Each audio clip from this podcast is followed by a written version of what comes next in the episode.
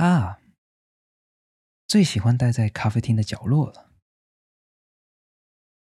在这个人声鼎沸的地方做咖啡店那么多年，真的好久没有像这样仔细观察过一个人。一年四季都戴着贝雷帽，身着卡其色衬衫，又穿着牛仔裤，是个仿佛想要跟上流行，但是失败的成果。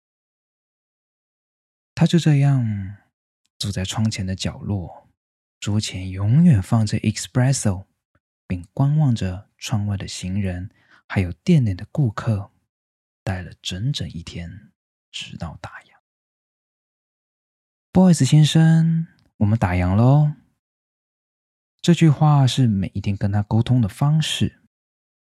他总是回了一句：“哦，不好意思。”就赶紧收拾行囊，消失在昏黄的夜色里。哦，对了，我们是半夜十二点休息的，但是早上八点一样的时间，同样的位置，一定会有它的存在，就好像本店的另一个隐藏员工一样，该什么时候来就什么时候来，但不知道他从何而来，也不知道他从何而去，就只知道这两三年来。都有他陪着我。今天难得出太阳哎！我这个地方很奇怪，时不时就下雨，就算没有下雨，太阳也懒得露面，天空灰蒙蒙的，毫无深意。今天这样的情况，算是一种别样的小确幸吧。我赶紧把店里快要失去光泽的花花草草们。推出去行光合作用。就在这样反常的天气里，熟悉的身影还是会出现，但总觉得他好像变了一些。一直以来都点 espresso 的他，居然点起了美式咖啡，一个不太符合他品味的商品。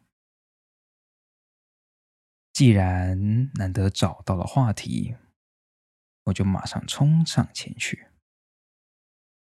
今天不会 espresso 了吗？哦，对啊，怎么了吗？呃，想说你来这里消费了那么久，从来没有点过美式咖啡。嗯，你不觉得今天的城市没有什么神秘感吗？神秘感？我一直都觉得。一杯咖啡中浓厚的香气，可以将浑浊的城市增添一些色彩。但像今天这种好天气，这种浓厚好像显得多余了一些。说完这一席话，他就马上收拾好身上的包袱，然后走出门外，消失在人群之中。后来。咖啡厅租约到期了，我搬离这个阴暗的城市，回到自己的家乡，重启炉灶。跟大城市不一样的是，几乎每一天都可以看到太阳的姿色，还有那总是空出来的角落。